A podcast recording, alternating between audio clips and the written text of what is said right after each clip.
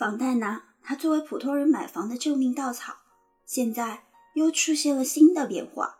一线多城市的房贷利率上涨。七月二十三日，上海多家银行表示利率将上调。首套房的利率呢，在过去的百分之四点六五，现在调整为了百分之五。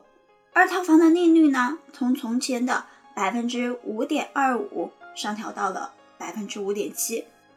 此信息一出啊，上海的网民都炸锅了。毕竟上海的房屋价格并不便宜，随便的一套房子贷款都是几百万元。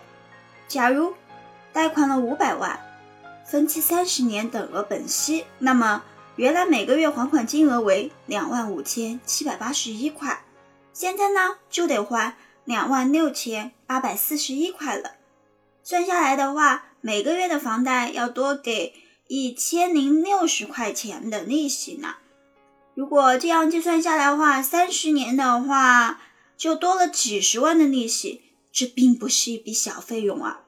而且，惠州、成都、珠海等城市的首套房利率已经突破了百分之六，二套房的利率呢，直接达到了百分之七。这呢，比上海的利率整整的高了一个点以上。对纯纯来说啊，买房就很难了，这下利率一涨，可以说买房之难，难于上青天呀。